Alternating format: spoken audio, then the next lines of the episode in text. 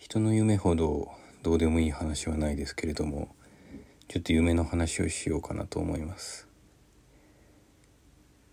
いやこの間見た夢がなんか広い部屋に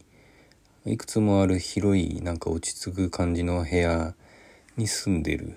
夢であなんか部屋いっぱいあるからいろんな部屋作れんなーっていう夢を見たんですよ。すごくぼんやりですけれども。でこの住んでる建物は別の日にも夢として出てきて